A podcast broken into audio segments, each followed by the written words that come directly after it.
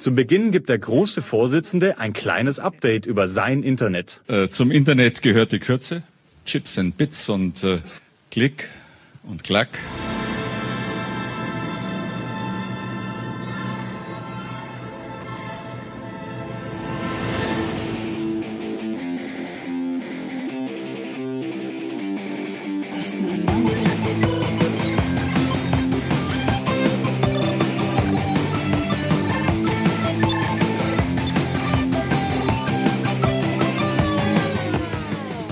Herzlich willkommen beim Chaos Radio München hier auf Loda 92.4, ein Programm des Chaos Computer Club Münchens. Ja, ich bin heute hier nicht allein im Studio, mein Name ist Martin, mit dabei ist der Deck. Hallo. Hallo Deck.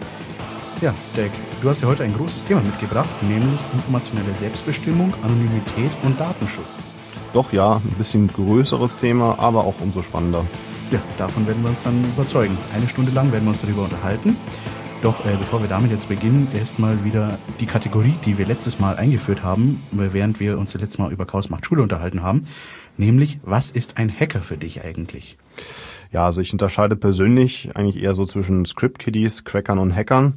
Ein Script-Kiddie wäre für mich jemand, der ein Tool hernimmt, ähm, sich fertig runterlädt, das einen gewissen Zweck erfüllt, also zum Beispiel eine Webseite lahmlegen kann, um ähm, damit Unfug zu treiben und Schabernack ein Cracker ist für mich jemand, der versucht durch Hacken sich einen persönlichen Vorteil zu verschaffen, also zum Beispiel ähm, gegen Geld irgendwo einbricht in ein System oder Daten klaut und diese dann verkauft.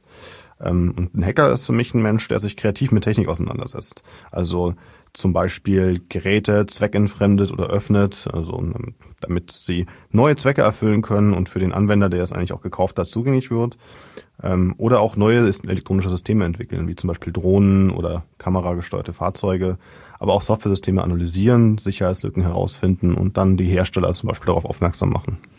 Ja, dann danke für deine Definition. Dann äh, wollen wir auch gleich ins Thema einsteigen. Äh, wir werden uns jetzt dann erstmal noch unterhalten über diesen Aspekt der informationellen Selbstbestimmung. Ist ja allein auch schon mal ein großer Begriff, ein bisschen sperrig. Was ist denn das eigentlich genau? Ja, die informationelle Selbstbestimmung geht aus dem Grundrecht auf Datenschutz zurück, also auf das Grundrecht. Ähm, es ist im deutschen Recht so festgeschrieben, dass jeder Bürger prinzipiell selbst darüber entscheiden darf, welche Daten und zu welchem Verwendungszweck die personenbezogen zu ihm sind, von ihm freigegeben werden.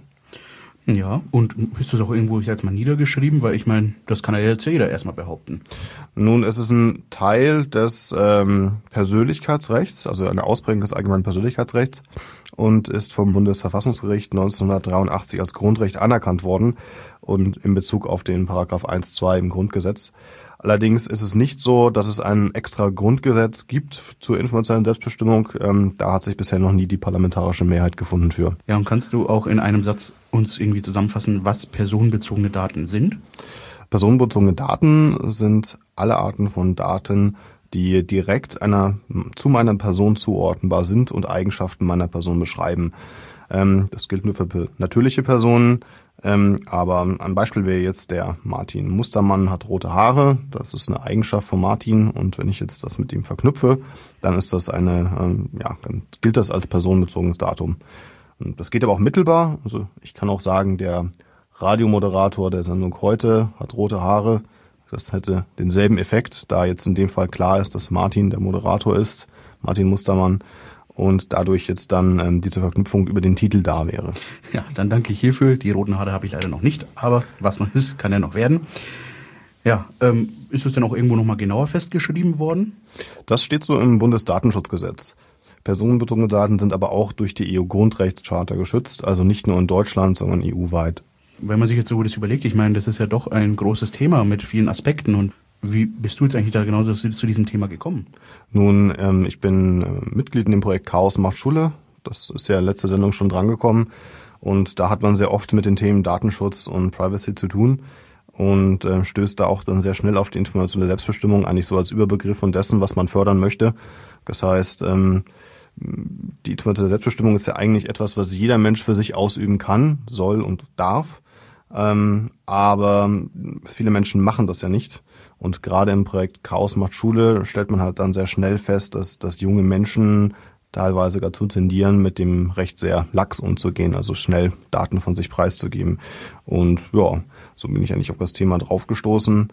Ähm, was mir halt auch noch ganz wichtig ist, dass man hier jetzt auch mal differenziert und nicht immer nur auf die Firmen ähm, eindrischt sozusagen, die ja auch ähm, teilweise bekannt sind dafür, ganze Datenkraken zu sein, äh, sondern auch mal darauf achtet, im zwischenmenschlichen Bereich ähm, auf die informationelle Selbstbestimmung Rücksicht zu nehmen. Kannst du uns ein Beispiel dazu geben? Naja, wenn ich jetzt zum Beispiel ähm, in einem äh, Artikel im Internet Daten preisgebe über andere, ähm, dann bin ich ja auch dafür verantwortlich, sie eigentlich im Vorfeld darüber zu fragen, ob ich denn diese Daten über sie überhaupt preisgeben darf. Und das wird halt oft nicht gemacht. Und da kann man jetzt hm, diverse Beispiele anführen, aber ja, jetzt in dem Fall, wie gesagt, hm, bei einem Artikel wäre jetzt mal sogar das Trivialste, ein Blogposting. Aber hm, häufig kommt es natürlich auch in Social Networks vor. Und so geht bereits los bei einer Einladung zu einer Feier, wo man dann vielleicht ähm, zusammen mit vielen anderen Leuten auf einer Liste auftaucht, die man vielleicht noch gar nicht kennt und ähm, damit dann auch Informationen über eine äh, Freundschaft und auch über eine Anwesenheit zu einer, einem bestimmten Zeitpunkt oder eine Einladung zu einem bestimmten Zeitpunkt schon preisgegeben werden, ohne dass man zugestimmt hat. Ja, dann danke erstmal für die Erklärung bis hierhin. Äh, wir werden uns auch gleich heute was genauer darüber unterhalten, äh, wie man das besser kontrollieren kann für sich selbst und auch ein bisschen besser aufpassen kann. Doch äh, zunächst werden wir uns erstmal ein Lied anhören. Es ist wieder Creative Commons Musik, wie auch schon in den Sendungen zuvor, und das wird auch so bleiben in nächster Zeit erstmal, nämlich das Lied Critics Groove from Binärpilot. Viel Spaß. Radio Lora, das freie Radio in München auf der 92.4, Montag bis Freitag 17 bis 24 Uhr.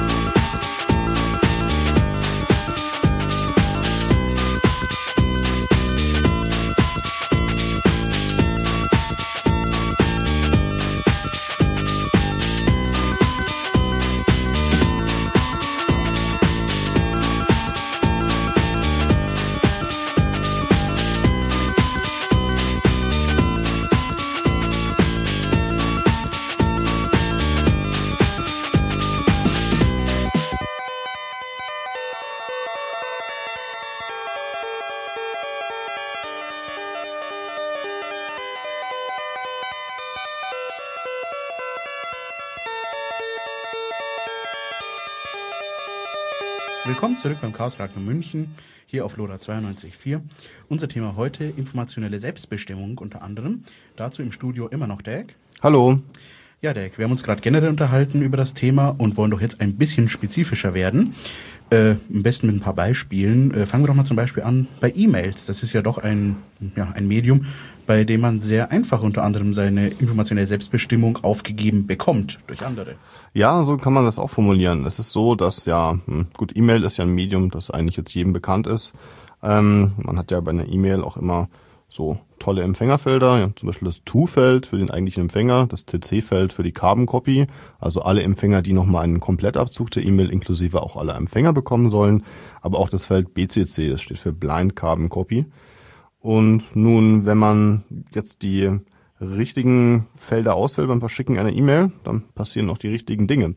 Wenn jetzt aber beispielsweise jemand mir eine Einladung schickt und mich und alle anderen Gäste in CC stellt, dann bekommt jeder dieser Gäste oder jeder der Empfänger der E-Mail-Adresse alle E-Mail-Adressen von allen anderen Personen zugeschickt. Und heutzutage ist es jetzt zum Beispiel auch sehr üblich, dass in der E-Mail-Adresse der volle Name integriert ist, also in dem Fall martin.mustermann at googlemail.com, weil es gerade so passend ist. Und damit kann man ja schon auf den Namen Rückschluss ziehen, auf das Geschlecht Rückschluss ziehen. Und das ist natürlich schon, äh, das sind personenbezogene Daten, die hier mehr oder weniger preisgegeben worden sind. Ja, okay, das ist jetzt eine Sache, die ich denke mal jeder von uns schon mal gemacht hat, aber so what? Ich meine, dann hat doch jetzt halt nur jemand eine E-Mail-Adresse mehr, die er vorher nicht hatte, oder? Ja, zum einen ist es erstmal unnötig, denn wenn man hier das Blind Carbon Copy Feld verwendet hätte, das ja dafür gedacht ist, eben eine unsichtbare Kopie, beziehungsweise eine, ja, eine Kopie an einen Empfänger zu schicken, der nicht in der Empfängerliste auftaucht, dann wäre das nicht passiert. Das heißt, wenn man jetzt zum Beispiel eine E-Mail verschickt an einen großen Empfängerkreis, kann man sie einfach an sich selbst schicken und steckt alle Empfänger in das Feld Blind Carbon Copy. Dann würde das erstmal gar nicht passieren.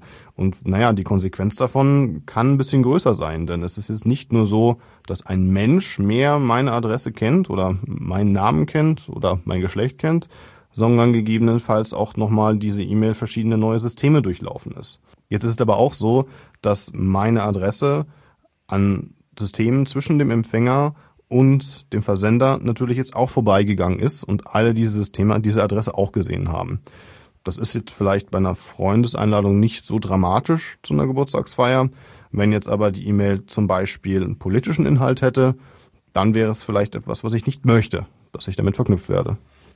Ja, Politik ist ein gutes Stichwort, Dag. Ähm, da ist ja der Piratenpartei dummerweise auch vor einiger Zeit, nämlich im November 2011, was passiert. Ja, damals hat der damalige Geschäftsführer, der Martin Delius, eine E-Mail verschickt, und zwar an 252 Bewerber und na, diese E-Mail ging leider an die ganzen Bewerber im CC.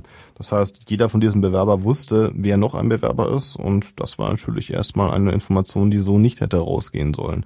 Und da kann man natürlich dann auch Vorteile draus ziehen oder persönlich Menschen angehen und so weiter und so fort. Und es zeigt in dem Fall natürlich auch, dass das ein Allerweltsproblem ist, was natürlich jedem mal passieren kann.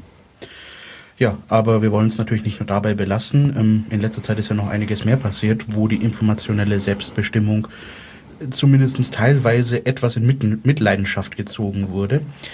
Ähm, ja, vielleicht erinnerst du dich, äh, vor kurzem ja, gab es einen Aufruf, eine Pressemitteilung, eine Webseite, das ganze Programm eben, vornehmlich unter dem Titel Wir sind die Urheber.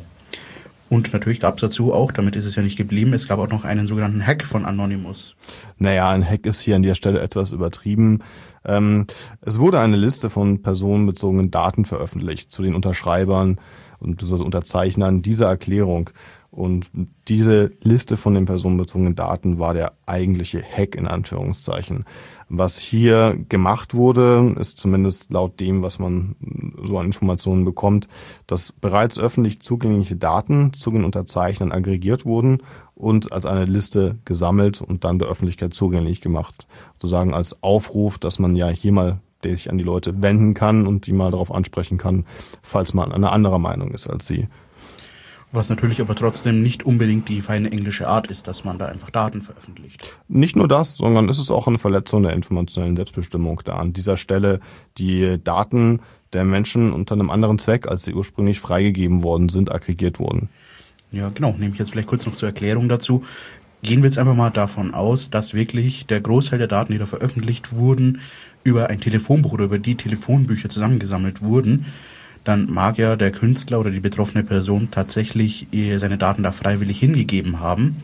Aber wohlwissend unter der Prämisse, das ist nur eben, damit andere Leute meinen Telefonbucheintrag finden können. Die Leute haben allerdings nicht sozusagen die Zustimmung dafür gegeben, meine Telefonnummer darf jetzt überall weiter verbreitet werden und Leute dürfen mich einfach mal ja, daheim besuchen kommen. Genau.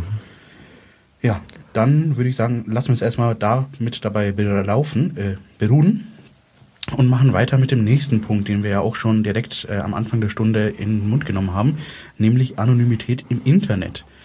Das ist ja auch so ein, ja, sagen wir mal, großes Buzzword, was man im Zweifelsfall in jedem zweiten Artikel lesen kann. Idealerweise, wenn es auch noch vielleicht irgendwie um ja, Jugendliche im Internet geht. Da werden ja die Anonymität immer ganz groß geschrieben. Ja, also Anonymität im Internet hört man heute sehr oft natürlich immer in Verbindung mit äh, der Gruppierung Anonymous, die ja mehr oder weniger diese Anonymität schon im Namen trägt. Aber nicht nur da kommt sie vor, sondern prinzipiell bewegt sich erstmal jeder Bürger anonym im Internet. Habe ich denn da irgendwie ein Recht dazu, das so zu tun? Ja, durchaus. Also es gibt äh, das Recht auf Anonymität im Internet. Das ist auch so vom OLG Hamm ähm, festgestellt worden und nach Artikel 5 Absatz 1 im Grundgesetz abgedeckt. Aber wenn ich mich jetzt so ein bisschen zurückerinnere, mir fällt da mindestens eine Person ein, nämlich der unser äh, Bundesinnenminister, der gemeint hat, nee, Recht auf Anonymität finde ich nicht, dass wir das haben sollten. Naja, es ist so, dass natürlich sich ähm, der Innenminister freuen würde, wenn er es einfacher hätte, äh, gegebenenfalls Menschen, die vielleicht eine Straftat begangen hätten, im Internet zu verfolgen. Und wenn man jetzt immer mit seinem vollen Klarnamen, am besten noch mit Anschrift, Adresse und Hausnummer unterwegs wäre, dann wäre das natürlich auch einfacher. Allerdings steht das nun mal äh, im Gegensatz zum Recht auf freie Meinungsäußerung, äh, beziehungsweise äh, das Grundrecht auf Meinungsfreiheit. Und ähm, dieses Grundrecht ist meiner Meinung nach und auch der Meinung des Oberlandesgerichts Hamm deutlich wichtiger. Ja, in diesem Sinne dann vielen Dank an das oberste Landesgericht in Hamm, dass Sie da unseren Bundesinnenminister ein bisschen ausgebremst haben. Aber mei, Recht haben und Recht bekommen, das sind zwei unterschiedliche Sachen. Das haben ja schon unsere Eltern uns wahrscheinlich immer eingerichtet. Fangen wir doch jetzt mal an, zum Beispiel unter dem Gesichtspunkt, den wahrscheinlich sehr viele von uns betrifft, nämlich Anonymität in Social Networks. Diese schönen Plattformen mit vielen bunten Bildchen, Likes und Anstupsern. Bin ich da anonym? Kann ich da anonym sein? Ja, das ist ein bisschen schwierig. Also ganz anonym ist schon mal nicht möglich. Also wenn, dann kann man unter einem Pseudonym unterwegs sein. Das ist eine Möglichkeit, die existiert. Ähm, das heißt also unter einem frei gewählten Namen zum Beispiel ähm, der aber nicht direkt zu der eigenen Person zugeordnet ist. Das wäre jetzt eine Möglichkeit. Das ist aber jetzt weder von Facebook noch von Google gewollt. Haben die das irgendwie blockiert oder irgendwas dagegen vorgenommen? Weil ich meine, wir haben es ja gerade gesagt, es ist doch erlaubt, ich habe ein Recht darauf. Naja, also erstmal sind natürlich Facebook und Google keine deutschen Firmen und unterliegen damit erstmal nicht so der deutschen Rechtsprechung. Aber es ist auch so, dass ähm, Facebook zum Beispiel nach wie vor Accounts sperrt, die nicht mit Klarnamen betrieben werden oder mit offensichtlichen Pseudonymen. Und auch bei Google Plus ist es so gewesen, dass erst sehr spät nach der Eröffnung des Netzwerks Pseudonyme zugelassen worden sind. Das ist in der Tat so. Und da gab es ja auch, wie man so schön neudeutsch sagt, einen großen Shitstorm nachdem einige doch recht bekannte Personen ihre Accounts bei Google Plus gesperrt bekommen haben, obwohl sie in dem Fall nicht einmal ein Pseudonym hatten, was jetzt halt wirklich offensichtlich ein Pseudonym war, sondern einfach nur einen anderen Namen angenommen haben, nämlich den Rufnamen, unter dem sie halt eben im echten Leben auch heutzutage unterwegs sind. Was dann eben auch darin gipfelte, dass teilweise Google äh, irgendwie forderte, schick uns eine Ausweiskopie, wo du uns belegst, äh, dass du wirklich so genannt wirst mein, wenn ich jetzt zu dir gehe, Dag, schick mir mal bitte eine Ausweiskopie, wo drin steht, dass du Dag heißt. Ja, ähm, Könnte schwer werden, oder? Momentan nicht eingetragen als Künstlername, nein. Tja, dann mach das doch mal. Ja, aber äh, kannst du jetzt vielleicht noch ein konkretes Beispiel geben, wie das jetzt ist? Ich meine, okay, viele sagen, okay, Pseudonymität, Anonymität äh, ist mir irgendwie recht egal, brauche ich nicht. Jetzt hat Achtung, Stichwort, ich habe doch gar nichts zu verbergen. Ja, also das ist ja so die Standardargumentation, die auch ganz gerne von den Politikern in diesem Zusammenhang gebracht wird, dass man ja, wenn man nichts zu verbergen hat, auch immer mit vollen Namen auftreten kann. Ähm, dass auch, wenn man ganz unbedarft unterwegs ist äh, und nichts gemacht hat, das ganz schön schief gehen kann. Da gab es leider die letzte einen Fall. Ähm, der war in der, im Raum München gewesen. Da ging es darum, dass in YouTube ein Video aufgetaucht war, von einem Mädchen, das Hundewelpen in einen Fluss geworfen hat. Ja, okay, gut, aber ich meine, Hundewelpen, Fluss, äh, das hört sich jetzt für mich nicht unbedingt danach an, als ob das Mädchen den Hunden Schwimmen beibringen wollte. sondern eher so in Richtung äh, Tierquälerei vielleicht? Ja, also es ist wohl so gewesen, dass schon die Absicht war, die Hunde in diesem Fluss zu ertränken. Ähm, was jetzt aber erstmal noch gar nicht eigentlich auf das Thema hinausläuft, wo wir hinwollen, sondern es ist so gewesen, dass dieses Video eine große Verbreitung fand und dann auch in verschiedenen Netzwerken immer wieder verbreitet wurde und gezeigt wurde und sich sehr schnell Anhänger gefunden haben, die dann gesagt haben, lass uns mal diese Person ausfindig machen und ähm, auf sie zugehen, denn so kann das ja nicht sein. Okay, aber wenn ich mir das so überlege, wenn ich jetzt ein Forenbetreiber wäre oder eine Plattform betreiben würde, wo ich sage jetzt mal so eine ja, Hexenjagd, Hetzjagd veranstaltet wird, dann wäre ich da doch nicht, glaube ich, als Forenbetreiber nicht unbedingt so begeistert davon und würde es doch unterbinden, oder? Naja, also der Forenbetreiber, die Forenbetreiber in dem Fall haben sich da nicht so sehr drum gekümmert. Also das Ganze ist ähm, gestartet in einem Imageboard, das im Ausland gehostet wird. Also es ist eine Art Forum, wo Bilder und Videos gepostet und kommentiert werden und wo man dann auch über die Inhalte diskutiert und naja, manchmal auch dann Aktionen ableitet, nennen wir es mal so. Okay, Aktion, das ist jetzt ein Begriff, das kann jetzt ja alles bedeuten. Naja, also es ist aus diesen Imageboards auch schon öfter irgendwelche ähm, naja, Script-Kiddie-Aktionen gegen andere Foren oder ähnliches losgelaufen, aber auch Protestaktionen, die dann tatsächlich im Real Life stattgefunden haben, gestartet wurden. Okay, kannst du uns sagen, was Sie denn da überhaupt gemacht haben? Ja, sie haben dann ähm, schlicht und ergreifend Social Networks durchsucht nach dem Bild von diesem Mädchen und ähm, sind dann auch vermeintlich fündig geworden, nämlich auf Facebook wo sie ein Bild gefunden haben, das sie zu dem Mädchen zugeordnet haben. Oh, ich kann mir vorstellen, jetzt wird es unbequem für die Dame. Sehr.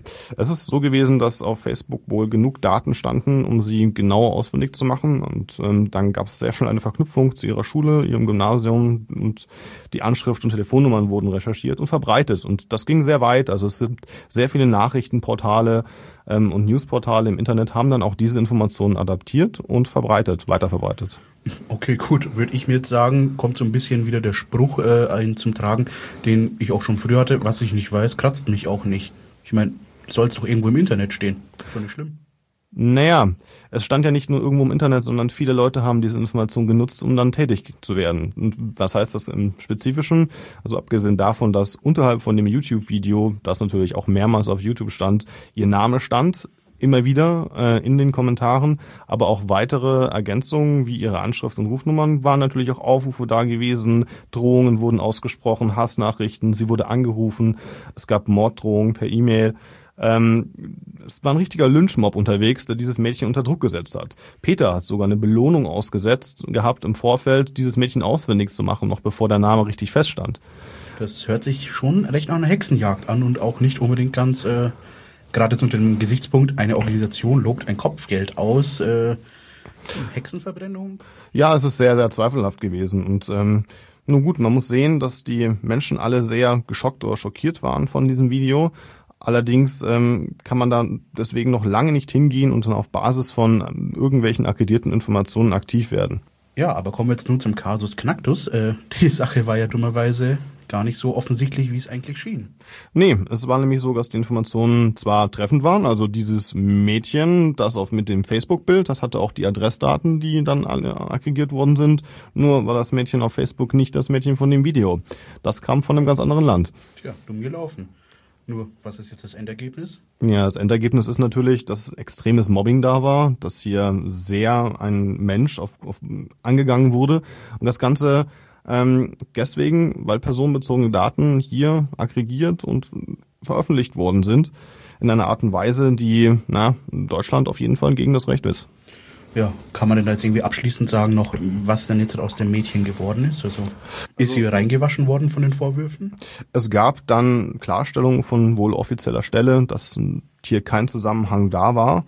Ähm, allerdings ist es nach wie vor so, dass wenn ich nach dem Fall oder nach dem Namen suche, noch über 40.000 Treffer auf Google zu finden sind, ähm, bei denen immer wieder noch die alte Anschrift, die alte E-Mail-Adresse und die alte Schule auftaucht. Tja, das Mädchen ist wahrscheinlich dann mittlerweile auch umgezogen mit seiner Familie, oder wir hoffen es zumindest für sie. Nur, wenn man jetzt den ganzen Fall betrachtet, retrospektiv, was hat das Ganze jetzt mit der Anonymität zu tun? Hätte uns jetzt hier die Anonymität weiterhelfen können?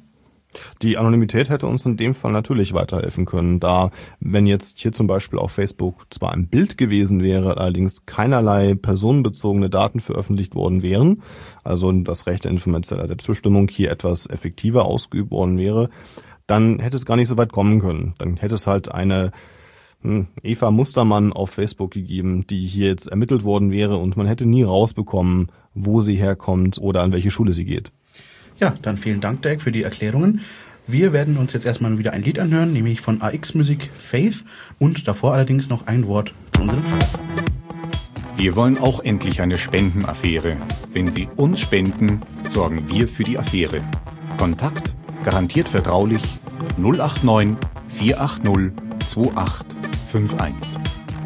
089 480 2851.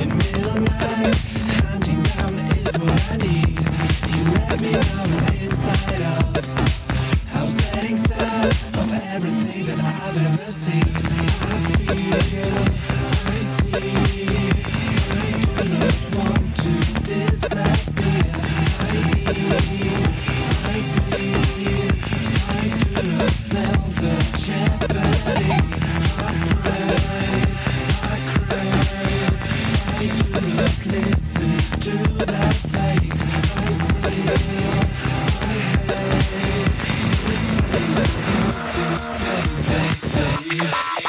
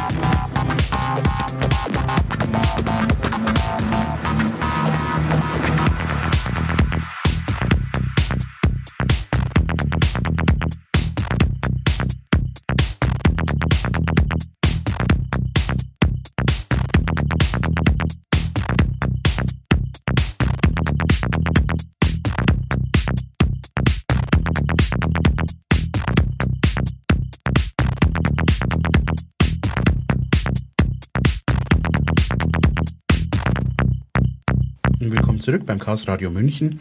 Wir haben uns ja gerade schon unterhalten über Anonymität und was alles schiefgehen kann, wenn man keine hat. Aber kann man denn das Ganze jetzt halt noch ein bisschen verallgemeinern? Ich meine, das war jetzt schon ein sehr konkretes Beispiel, aber kannst du uns irgendwie ein paar Beispiele geben, was passieren würde, wenn wir überhaupt keine Anonymität hätten? Naja, also die Anonymität im Internet ist ja eigentlich eine Sache, die sehr schützenswert ist. Denn dadurch, dass wir anonym im Internet auftreten können, ähm, haben wir die Möglichkeit, sehr frei unsere eigene persönliche Meinung darzustellen. Und wenn ich jetzt mit meinem persönlichen Namen auftreten müsste, dann wäre das vielleicht nicht mehr so. Denn gerade wenn man zum Beispiel eine Meinung hat, die sich von der populären Meinung unterscheidet, ähm, dann muss man fürchten, zum Beispiel ähm, durch Repressalien eingeschränkt zu werden oder von Leuten angegangen zu werden, dass die Peer Group einen ausschließt und nichts mit einem zu tun haben möchte und so weiter und so fort. Ja, aber das ist doch eigentlich eher so ein Problem, was man eher nur hat, wenn man in einem der viel genannten menschenrechtsverachtenden Regime lebt, oder? Nö, nö. Also wie gesagt, gerade bei den Druck aus Peer Groups gibt's das halt auch ganz normal, auch genauso in Deutschland. Ähm, und auch das mit den Repressalien muss ja jetzt nicht unbedingt kommen durch die Regierung, sondern das kann sich ja auch später auswirken, zum Beispiel wenn man eingestellt wird oder wenn man bei einem Vorstellungsgespräch sitzt und dann der nette Mensch erstmal recherchiert, was man denn im Vorfeld so alles mal im Internet veröffentlicht hat. Und ganz ehrlich, die Sachen, die ich mit 13 im Internet veröffentlicht habe, da bin ich recht froh, dass die nicht mehr auftauchen. Das sind wahrscheinlich alle. Ja, dann wollen wir eigentlich noch einen anderen Aspekt beleuchten in unserer heutigen Sendung, nämlich generell Datenschutz.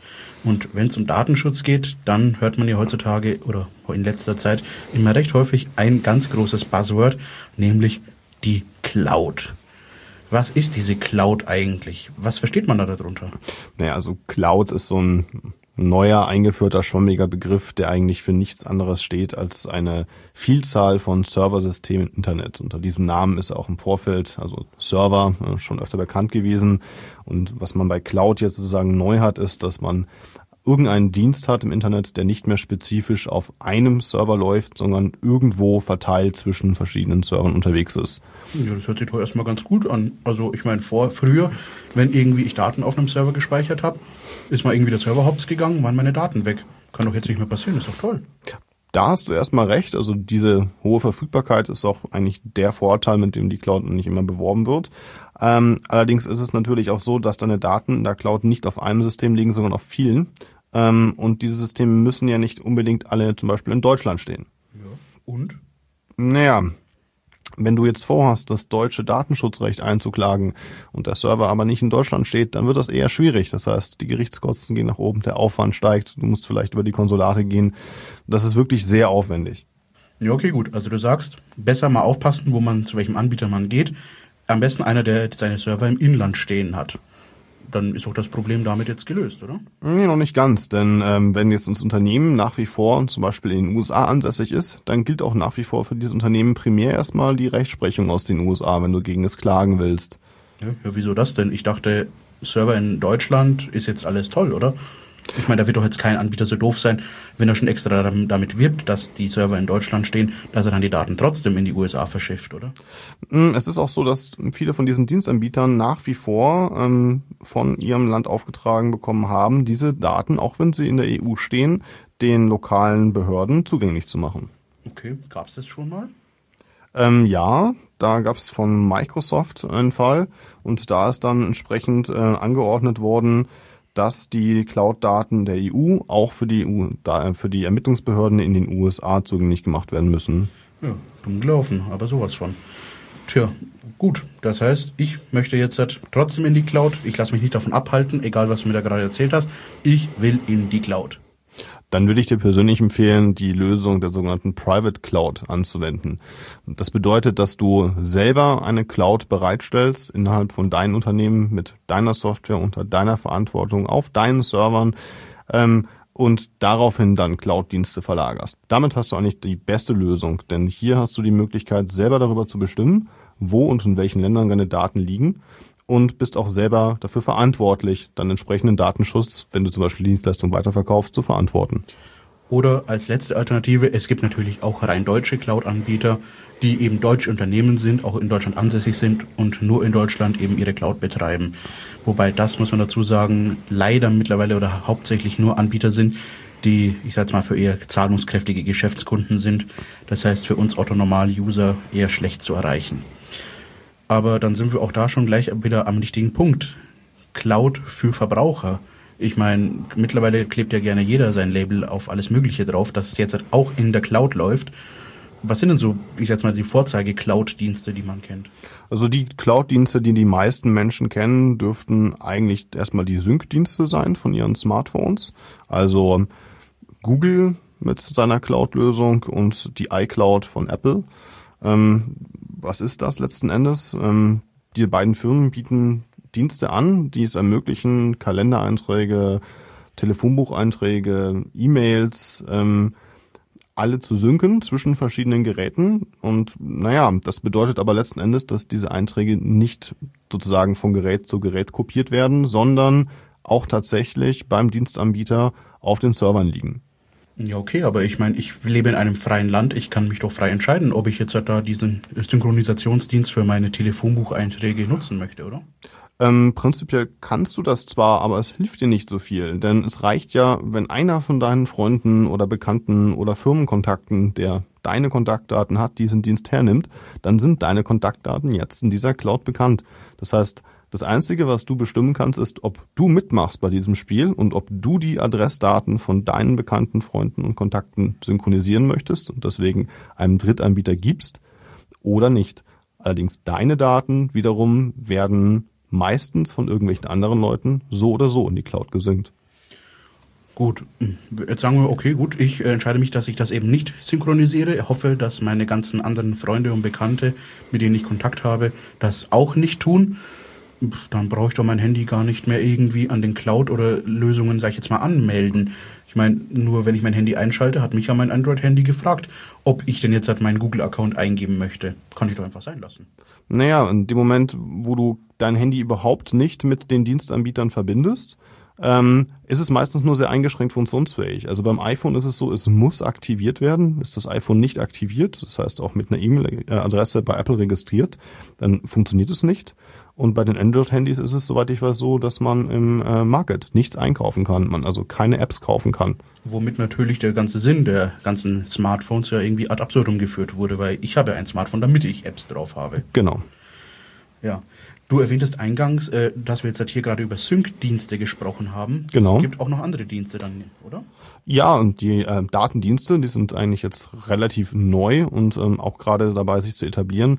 Man hat ja schon immer das Problem gehabt, dass wenn man einfach Daten austauschen möchte über das Internet, ähm, es dafür keine guten Plattformen gibt oder zumindest keine, die sehr ähm, ja, benutzerfreundlich sind. Ja, die letzte benutzerfreundliche Plattform, wo man Daten leicht austauschen konnte, ist ja dann mit Mega Upload äh, auch verschwunden aus Gründen. Genau, also es gibt natürlich auch da Dienste, die man davon hernehmen oder hergenommen worden sind, aber hier geht es jetzt eher um cloudbasierte Lösungen zum persönlichen Austausch von Daten oder insbesondere zum persönlichen Austausch. Ähm, oder auch nicht nur zum Austausch, sondern wieder nur zum Synchronisieren.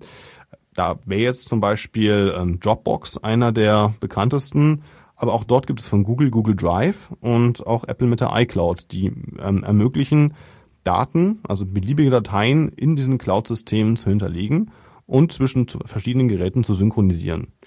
Und dann auch hier wahrscheinlich wieder das Problem, dass diese Synchronisation eben nicht zwischen den Endgeräten stattfindet, sondern eben über den Server geht. Genau, also das läuft wieder über die Cloud. Man weiß also nicht, über welche Server in welchem Land das Ganze geht. Und ähm, bei dieser Synchronisation ist es auch so, dass sie teilweise nicht sehr selektiv ist. Das heißt, ähm, wenn ich jetzt bei Apple mir den Fotostream anschaue zum Beispiel, also die Option, dass alle meine Bilder über die Cloud synchronisiert werden, so kann ich diesen Dienst nur generell an- oder ausschalten. Das heißt, entweder wird jedes Foto, das ich mit meinem Handy mache, ins Internet übertragen oder keins. Ich kann aber nicht hingehen und sozusagen pro Bild beurteilen, ja, es ist in Ordnung, zum Beispiel, das ist jetzt eine Aufnahme von dem See, es interessiert mich jetzt gerade persönlich nicht, ob, Bild das hat oder nicht, aber das ist zum Beispiel ein Foto, das ich hm, von meinem neuen Passwort gemacht habe, weil ich es mir sonst nicht merken kann, das wird dann auch synchronisiert. Und genau hier ist ein Problem da. Ja, aber okay, jetzt bleiben wir mal beim Punkt Dropbox. Dropbox ist jetzt ein Dienst, den kennen wahrscheinlich die meisten oder haben ihn sogar schon selbst verwendet. Dropbox äh, verspricht ja auch, dass die Daten verschlüsselt sind und dementsprechend sicher sind. Das heißt, die Firma weiß nicht, was für Daten ich da hochgeladen und genutzt habe. Kann man den jetzt einfach so stehen lassen? Naja, also erstmal gab es bei Dropbox letztes Jahr so ein kleines Problem. Äh, da war es nämlich effektiv so gewesen, dass ihr Passwortmanagementsystem nicht so funktioniert hat, wie sie sich das vorgestellt hatten und man kurzzeitig mit beliebigen Passworten an allen Konten anmelden konnte und damit alle Dateien von Dropbox sozusagen offen lagen. Ähm, wenn man sich diese Technik anschaut, dann kommt man auch relativ schnell drauf, naja, das mit der Verschlüsselung kann nicht so weit her sein, ähm, zumindest in diesem Bereich. Also wenn ich es schaffe, mich mit einem beliebigen Passwort anzumelden, dann heißt das erstmal, dass dieses Passwort nicht Teil von der Verschlüsselung sein kann, denn sonst würde einfach die Verschlüsselung nicht funktionieren. Und man muss natürlich auch jetzt halt gerade Dropbox zum Beispiel zugute halten, dass sie ja viele ihrer Dienste umsonst anbieten. Was natürlich dann die Frage ist, wie kann man sich leisten, dass man vielen Tausenden, wenn nicht gar Millionen Leuten irgendwie einen Dienst umsonst anbietet. Ich meine, ich kann ja theoretisch meine Musiksammlung hochladen, du kannst deine Musiksammlung hochladen. Und hier kommen wir dann wieder in die Zwickmühle der Privatsphäre. Denn entgegen der Aussage, dass alle Daten verschlüsselt sind und Dropbox nicht weiß, was du da hochgeladen hast, werden die Daten ja wohl doch gescannt und auch eben überprüft, was du da hochlädst.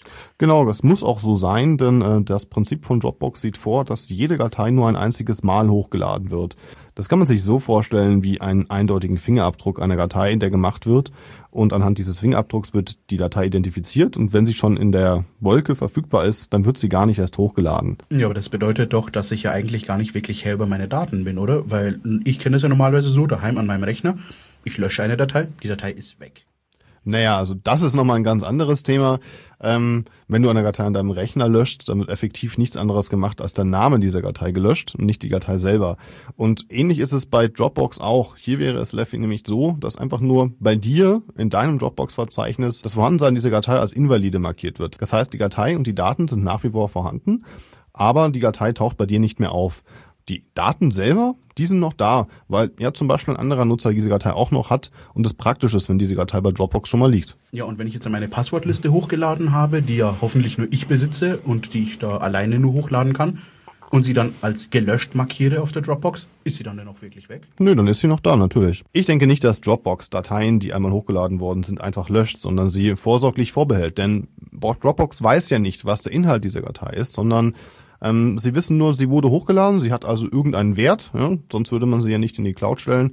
Und es ist praktischer, wenn der nächste Anwender dieselbe Datei hochlädt, sie dann auch wieder gar nicht erst hochladen muss, sondern sie schon dort liegt. Dass die Dateien noch da sind, kann man auch selbst feststellen, denn es gibt bei Dropbox dieses Versionsprotokoll, wo man gelöschte Dateien einfach wieder herstellen kann, die man einmal hochgeladen hat. Tja, da schaust du, da schaust etwas doof aus der Wäsche, wenn du denkst, dass deine Daten wirklich weg sind. Ja, was man hier sagen muss, ist, wenn man solche Sync-Dienste benutzt, sollte man persönlich die Sicherheit ähm, bzw. für die Verschlüsselung seiner eigenen Dateien sorgen. Das heißt, bevor man seine Dateien an den Dienstanbieter gibt, sollte man selber diese Dateien verschlüsseln, mit einem sicheren Passwort versehen. Nur so kann man eigentlich wirklich die Dateien ins Internet stellen, ohne dass andere Leute sie bekommen können. Gut, ein Wort noch dazu, ein Tipp dazu, welches Programm der Otto-Normal-User für verwenden möchte? Ähm, ich, da kann ich TrueCrypt empfehlen. Das ist eine Open-Source-Lösung, die jeder kostenlos benutzen kann, auch in Firmen. Und damit kann man einfach Container erstellen, die dann in die Dropbox zum Beispiel gesynkt werden können. Super, vielen Dank. Ein Punkt wollten wir noch ansprechen, nämlich Fotos. Ja, Fotos, tollstes Ding überhaupt. Wir machen schon seit Jahrhunderten Fotos. Hm, ja, okay, vielleicht nicht unbedingt Jahrhunderten, aber wir machen schon lange Fotos. Mittlerweile mit unseren iPhones, mit unseren Android-Geräten. Und diese Geräte sind schlau. Schlauer als wir teilweise. Ja, denn ähm, ja, nicht nur diese Geräte, sondern mittlerweile auch professionelle Kameras, die man so kaufen kann, also auch professionelle Spiegelreflexkameras können diese Option, von der wir jetzt noch nicht namentlich gesprochen haben, nutzen, nämlich das sogenannte äh, Geotagging der Fotos. Das ist was? Das bedeutet, dass die Geoinformationen, also die GPS-Koordinaten, ähm, wo man sich gerade auf der Welt befindet zum Zeitpunkt des Erstellens des Fotos, mit als Metainformation in dem Foto hinterlegt werden. Das heißt, wenn ich ein Foto habe und ähm, das mit einem solchen Gerät erstellt worden ist, dann kann ich aus dem Foto herauslesen, in den meisten Fällen, wo es erstellt worden ist. Ja, okay, komm, aber ist jetzt nicht so dramatisch, wenn ich ein Foto von der Wiesen mache, wie ich mir da gerade eine Mast ziehe. Ja, und? Ist das erstmal ganz okay, ja. Aber es gibt ja so einen netten Beispielfall, wo etwas zum Beispiel schiefgelaufen ist. Und ein Schauspieler einer amerikanischen Fernsehserie mit dem Namen Adam Savage, kennt man aus der Serie Mythbusters, aber ich möchte keine Werbung machen, ähm, hat ein Foto gemacht von seinem neuen Pickup-Truck. Und naja, dieses Foto hat er dann hochgeladen, in dem Fall glaube ich zu Flickr. Und in diesem Foto waren die Geoinformationen drin, wo er dieses Foto gemacht hat. Und damit war plötzlich seine Anschrift und Adresse bekannt. Ja, dummerweise hat er auch noch gleich dazu geschrieben, ich bin jetzt erstmal unterwegs auf dem Weg zur Arbeit. Das heißt, äh, wenn ich jetzt halt, was wir natürlich alle nicht sind, aber wenn wir jetzt halt Kriminelle wären und wissen wollen würden, wo wir dem Herrn Savage sein Haus ausräumen können, ja, er hat uns auch gleich gesagt, dass er nicht da sein wird. Wunderbar. Der Fall ist allerdings insofern jetzt schon wieder obsolet geworden. Adam Savage weiß jetzt, halt, wie man die GPS-Tagging-Funktion ausschaltet. Ihr solltet das vielleicht in eurer Anleitung von eurem Gerät nachschauen. Und er ist mittlerweile auch umgezogen. Insofern droht da erstmal keine Gefahr mehr. Das ist soweit richtig. Was aber noch vielleicht ganz spannend ist bei Fotos, ist ähm, ein Thema ganz analoges zu dem, das wir gerade bei Dropbox hatten, nämlich das Löschen von Fotos. Jetzt sagen wir mal, ich habe einen Facebook-Account und ich habe da ein peinliches Foto von mir hochgeladen im Zustand, wo ich, sagen wir mal, eine Maß zu viel getrunken hatte. Und jetzt will ich aber nicht mehr, dass dieses Foto oben liegt, deswegen lösche ich's. Ja, super. Ist weg, oder? Hm, ja, nicht ganz. Es ist so, dass du eine URL hast. Also URL bezeichnet man die Adresse, die man auch oben im Browser eingeben kann, zu dem spezifischen Bild. Und wenn diese Adresse noch aufgerufen wird, ist es nach wie vor da, denn Facebook löscht diese Bilder nicht. Das wäre analog also, wenn du sagst, du wohnst in einem Haus, was hässlich bemalt ist und du tust einfach nur aus dem Telefonbuch die Seite rauslöschen. Solange du weißt, wo das Haus steht, kannst du es weiterhin finden. Genau, und so ist es dann auch. Also all diese Bilder sind nach wie vor bei Facebook aufrufbar und auch entsprechend nicht geschützt. Also das gilt auch genauso für Fotos, die ich zum Beispiel als geschützt markiere, die also irgendwie nur einem eingeschränkten Nutzerkreis laut Facebook zugänglich sein sollten. Wenn ich die eigentliche Adresse habe, dann kann ich diese Fotos sehen. Ja, und auch hier generell noch, ähm, du hast ja gerade schon das angesprochen gehabt, geschützter Benutzerkreis, eingeschränkter Benutzerkreis. Das sind im Zweifelsfall ja erstmal nur meine Freunde im Zweifelsfall, die das sehen können. Auch hier ist ja eben das Problem, dass Facebook ja irgendwann diese schöne Funktion eingeführt hat. Freunde meiner Freunde können auch die Inhalte sehen. Das ja. Heißt, da kann man natürlich den Benutzerkreis auch ganz schnell äh, ausweiten, ohne dass man das möchte. Das ist natürlich richtig. Also wenn man die Freundes-Freunde-Funktion von Facebook nutzt, also auch Bekannten von Bekannten erlaubt, die persönlichen Daten anzusehen und auch die Fotos, sollte man da sehr vorsichtig sein, denn man muss immer darum denken, man vertraut in dem Fall all seinen Bekannten auf Facebook ähm, an, dass sie selber wiederum all ihren Bekannten wirklich vertrauen und auch wirklich nur Freunde haben, die sie wirklich kennen. Und wenn man sich dann sein eigenes Profil anschaut, dann findet man dort auch vielleicht schon so die erste Person, bei der man sich nicht so sicher ist, warum man sie kennt. Und genauso wird es bei all diesen Freunden auch sein. Das heißt, im Zweifelsfall kann man darüber ähm, sehr schnell an personenbezogene Daten rankommen, die man vielleicht gar nicht so preisgeben wollte. Das ist eben die alte Frage, die sich immer stellt. Würdest du jeden, den du auf Facebook oder in einem Social Network als einen Freund hast, auch bei dir übernachten lassen und ihm deinen Haustürschlüssel geben? Ich glaube, eine Frage, die wirklich jeder auch irgendwo mal mit Nein beantworten kann. Ja, Dag, vielen Dank erstmal hierfür. Wir hören uns jetzt gerade noch ein Lied ein, nämlich von J. Kim, Asbestos Factory. Viel Spaß. Hier ist Lora München. 92.4.